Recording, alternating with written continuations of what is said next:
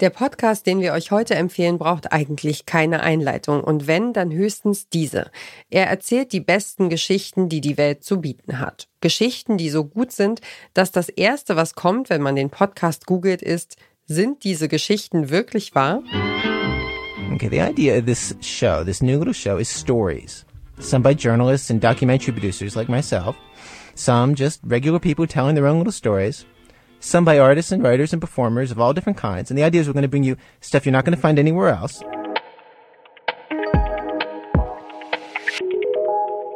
Das ist der Audio- und Fernsehproduzent Ira Glass, die vielleicht weltweit bekannteste Stimme des öffentlichen Radios. Ihr hört den Podcast Podcast von Detector FM und heute empfehlen wir euch This American Life.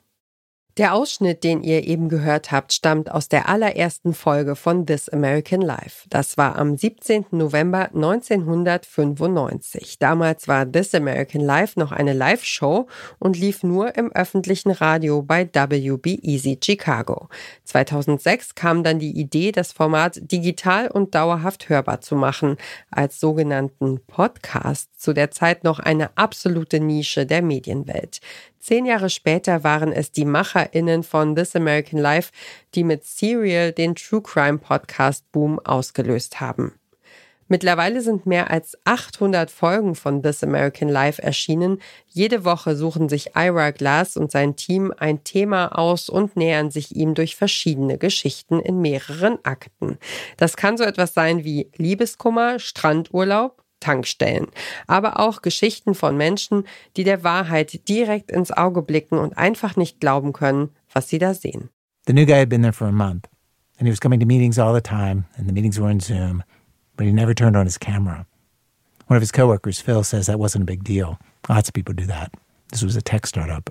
Uh, maybe it's just engineers. Maybe it's our company culture. Like I always have my camera off. But then, his fourth week on the job, the new guy turned it on and then that's when I was like, "What the like? Who who is this guy?" And when you say who is this guy, why? What were you seeing versus what you were expecting to see? Well, so w- when I interviewed him, he had his camera on, and literally he he looked different, like physically just different. Also, during the job interview, every time this guy would answer a question, he'd give this big smile.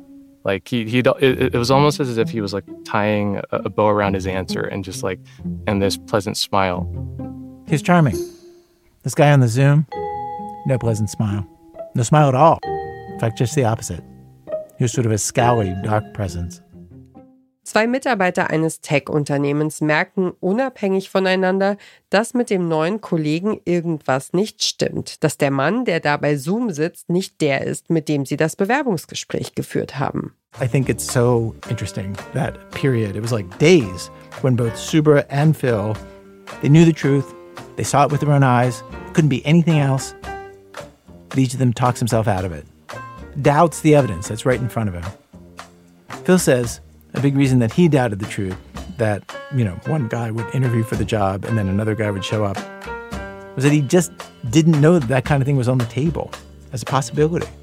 The thought of this guy not being that person is just so crazy. Like, why would I even think that, you know? Yeah, like that's not a thing that happens. Yeah, like who would even think to do this?